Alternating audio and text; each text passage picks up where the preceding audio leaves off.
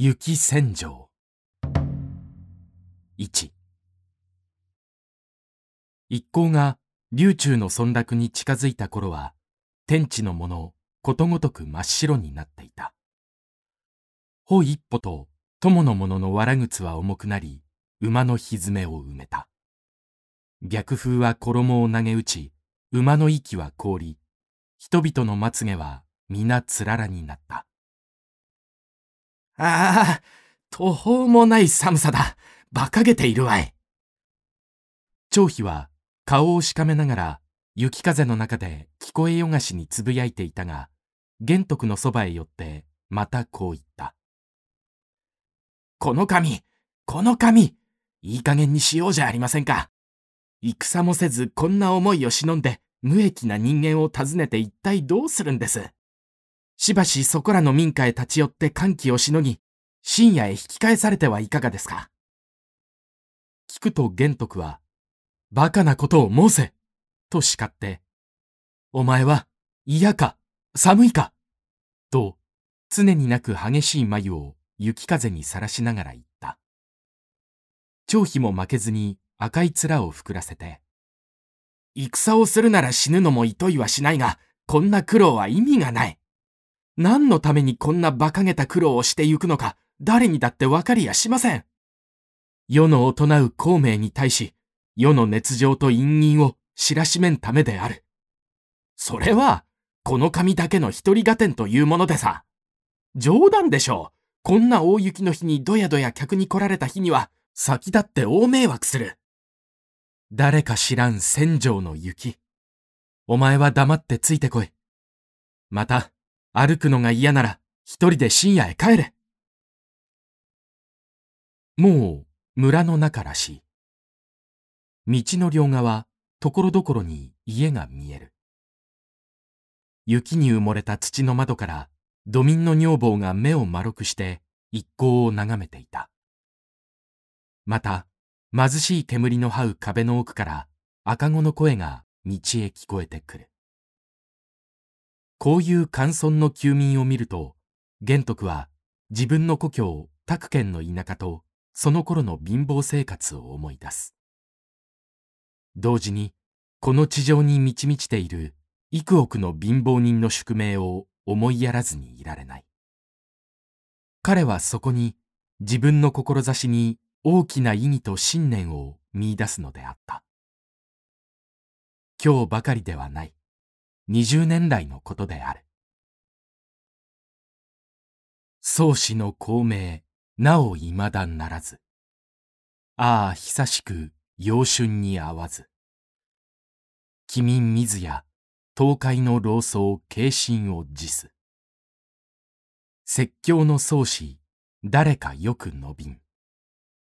講師360兆、風がついに文王としたし。八百の書庫を着せずして返す。交流船を追うて、猛進を渡る。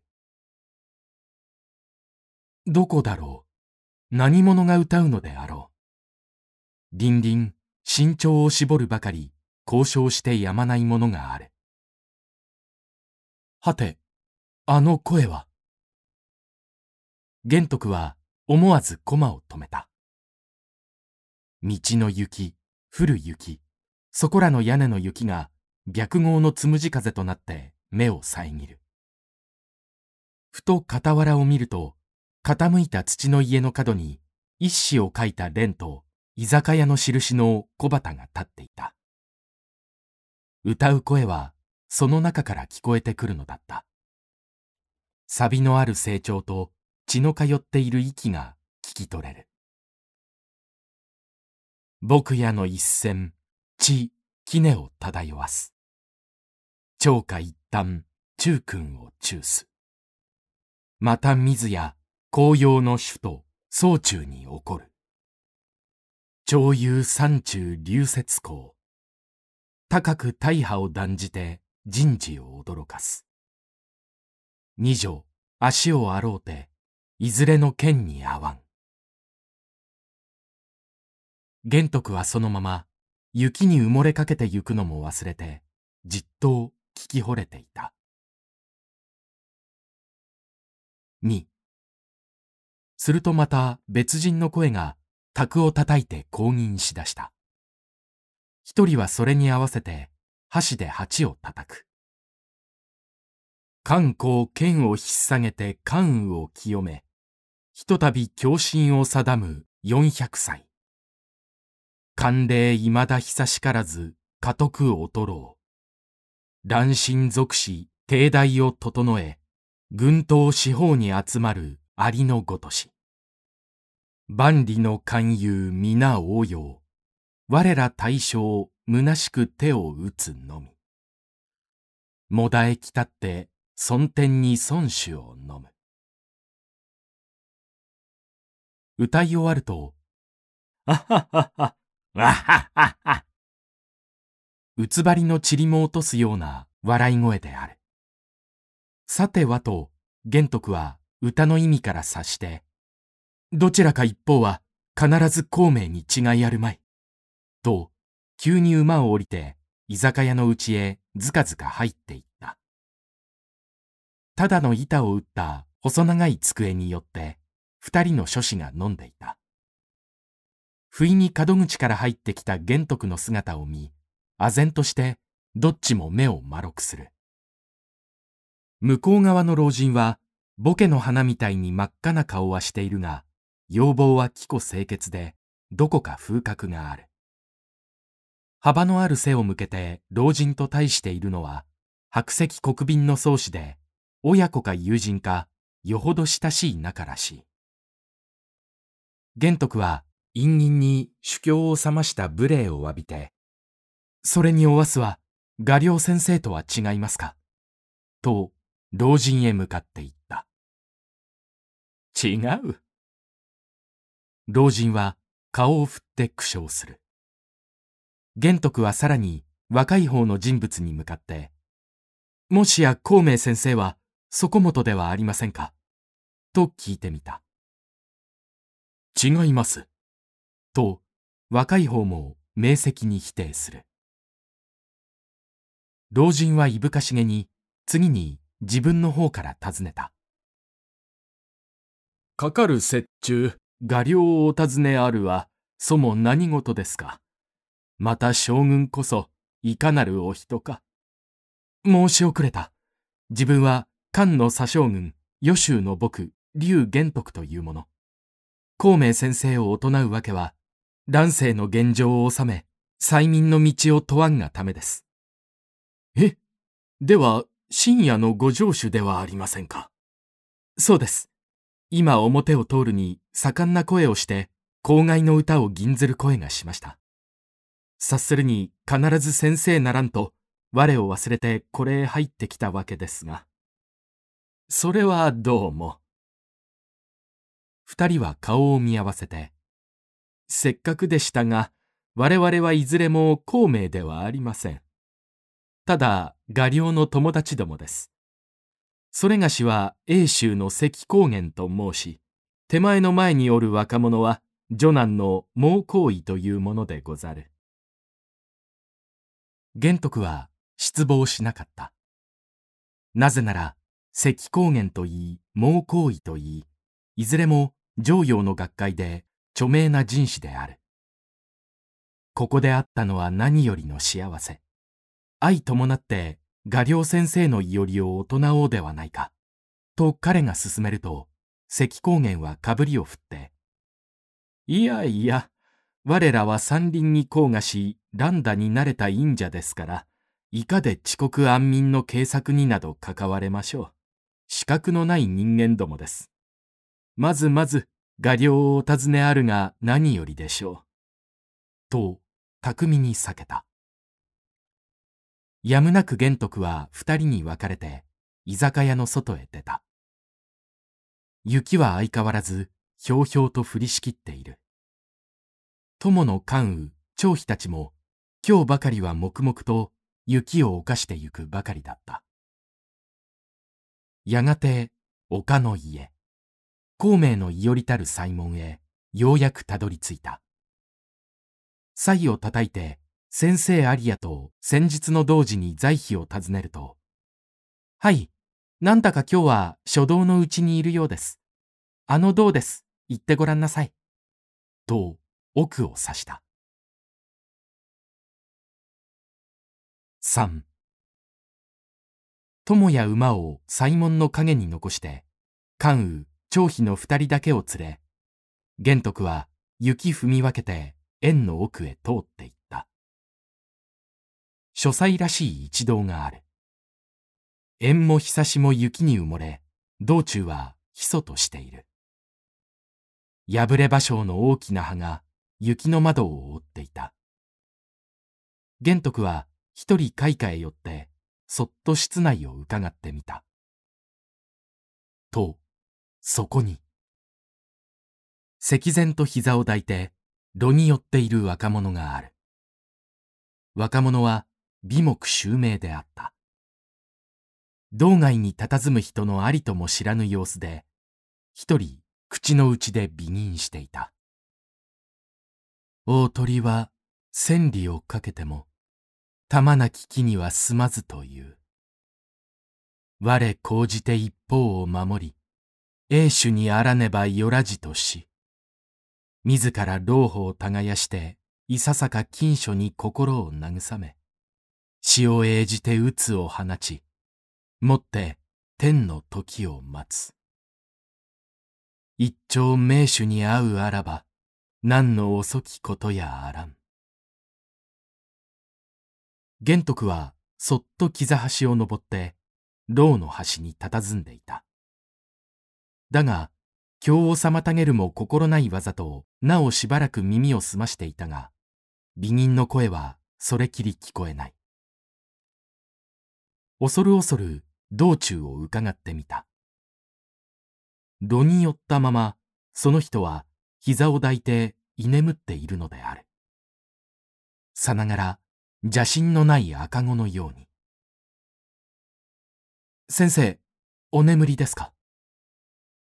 試みに玄徳がこう声をかけてみると、若者はパッと目を見開いて、あ、どなたですか？と驚きながらも静かに尋ねた。玄徳はそれへうずくまって礼を施しながら、久しく先生の尊名を慕っていたものです。実は先に序書の勧めにより、幾度か戦争へ来ましたが、いつも徘徊の縁に恵まれず、虚しく立ち返っておりましたが、今日、風雪を犯して参った甲斐あって、親しく尊願を拝し、こんな喜びはありません。するとかの若者は、急に慌てて身を正し、登礼していった。将軍は深夜の竜公祝でしょ？今日もまた、私の兄をばお尋ねくだすったのですか？玄徳は色を失って、では、あなたもまた、画寮先生ではないのですか？はい。私は画寮の弟です。我らには、同福の兄弟が三人あります。長兄は諸葛金と申し、後に仕えて孫権の幕品たり。二番目の兄が諸葛亮、すなわち孔明で、私は画寮の次にあたる三番目の弟、諸葛金でございます。ああ、そうでしたか。いつもいつも遠藤を訪ね賜りながら失礼ばかり。して、画寮先生には、あいにく、今日も不在です。どこへお出かけでしょう？今朝ほど白領の最終兵が参ってどこかへ誘い、氷然と出て行きましたが、お行き先はわかりませんか？ある日は皇庫に小舟を浮かべて遊び、ある夜は山寺へ登って総門を叩き、また、壁村の友など訪ねて近畿をもてあそび、滋賀に教じ、全く往来の計りがたい兄のことですから、今日もどこへ行きましたことやら。と金は気の毒そうに外の雪を見ながら答えた。玄徳は長嘆して、どうしてこう、先生と自分とは、お目にかかる縁が薄いのだろう。と、思わずつぶやいた。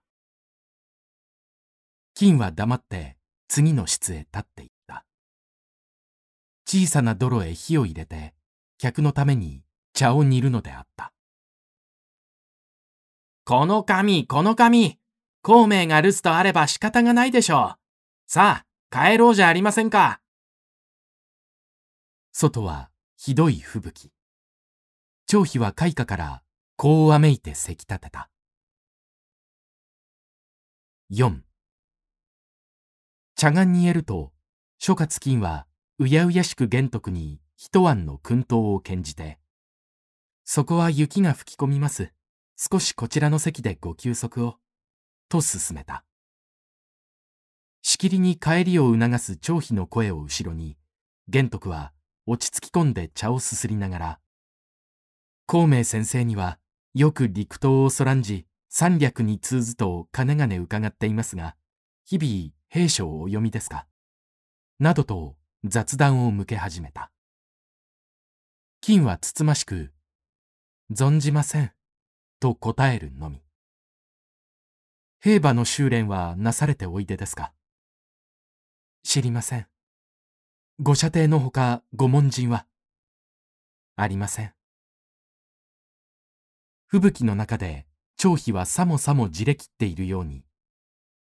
この紙、無用の長問答はもう良いほどにしてください。雪も風も募るばかり、日が暮れますぞ、ぐずぐずしていると。玄徳は振り向いて、野人、静かにせと叱った。そして金に向かい、各お妨げ申していても、この吹雪では今日のお帰りは岸がたいでしょう。他日改めてまた推算することにします。いえいえ、たびたび我を曲げたもうては恐縮の至りです。そのうち気が向けば兄の方からお伺いするでしょう。なんぞ先生の改礼を待たん。また日を置いて自身お尋ねするであろう。願わくは資質を貸したまえ。せめて先生に一筆残して参りたく思う。お安いこと。諸葛金は立って机上の文房紙具を取り揃え、玄徳の前に備えた。筆の穂も凍っている。玄徳は運線を手にして次の一文をしたためた。漢の左将軍、義城の帝公司令行為、両予習の僕劉備。年両番を経て相絵して会わず。虚しく帰っては、中朝往々として言うべからざるものあり。切に思う。美や官室の病営に生まれ、かたじけなくも公祝に言い、みだりに天軍の会にあたり、職将軍の列に関わる。伏してみる。朝廷両体、後期法裁、軍友国に乱るの時。悪党君を欺くの日にあたりて、美、心配ともにすく。簡単ほとんど咲く。玄徳はここで筆を案じ、瞳を外のひひたる雪に向けていた。張飛は聞こえよがしに、うえ、たまらぬ。この紙は詩でも作っているのかさりとは風流な。それを耳にもかけない玄徳であった。さらに筆を貸して、共済の中はありといえども、競輪の妙作なきをいかにせん。仰いでケース。先生の人事即因、忠義外然。旅房の際を述べ、死亡の待機を施すを。美、これを敬うことを神明のごとく、これを望むや三都のごとし。一元を求めんとしてうべからず、再び充実再開訓目して、特に尊願を拝すべし。こう、観覧を垂れよ。観察あらば公人。建安十二年十二月吉日采配。支出をお下げあれ。お済みになりましたか？先生がお帰りになられたら、はばかりながらこの書簡を座下に呈してください。言い残して玄徳は銅を降り、関羽、張飛を連れて、黙々帰っていった。門外に出て馬を寄せ、すでにここを去ろうとした時である。送ってきた童子は客も捨てて彼方へ高く呼びかけていた。老先生だ老先生老先生五童子は待ちきれず彼方へ駆け出していった。玄徳の一行もやや進んでいた。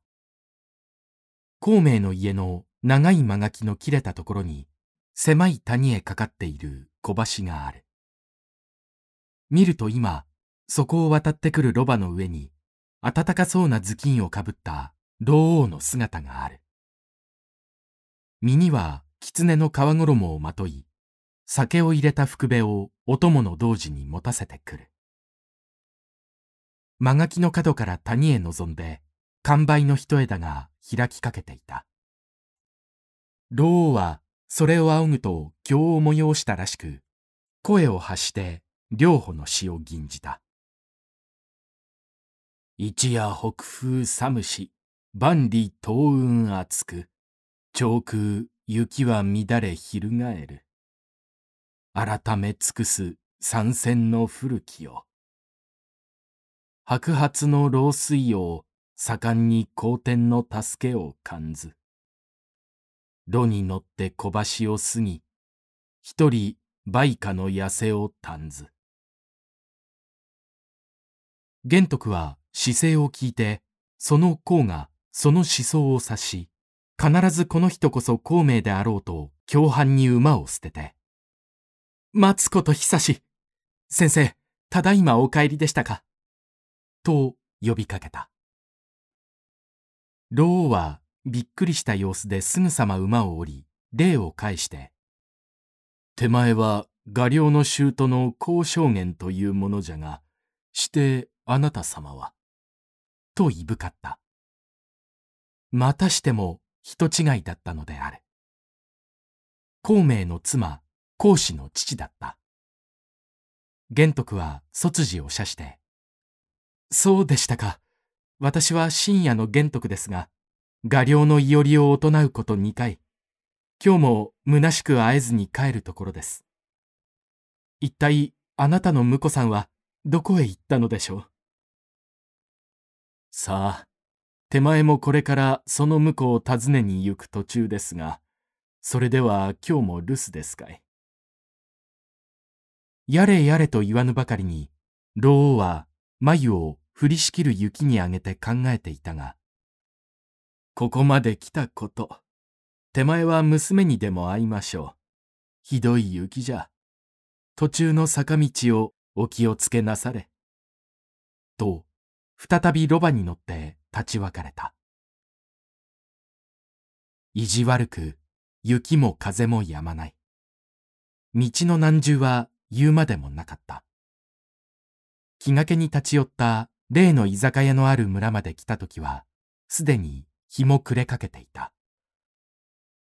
いくら長尻でも大酒でも、昼の石高原や猛行為は、もうそこにはいないだろう。その代わりに、他のお客が混み合っているらしい。飲んだり騒いだり、盛んにガヤガヤやっている。そして、鉢を叩きながらその客たちが歌うのを聞けば、学ぶなかれ孔明の負を選ぶを。阿生の修女をうるにとどまる。これをもっと俗化的に砕いて、おまけにこの辺りの田舎なまりを加え、嫁選みも大概に、孔明さんが良い手本、襟に得ったその末が、修女の阿生を引き当てた。と笑い生やしているのであった。孔明の新妻が不器量なことは、この利用も言っている通り、村では噂の種らしい。さっき小橋で出会ったのが嫁さんの父親である。その交渉言さえ娘をやるとき、我に一女あり、色は黒く、髪は赤く、養殖はなけれど、才は君に拝するに耐えたり。と断って嫁がせたというほどであるから、親でも自慢できなかった不美人だったに違いない。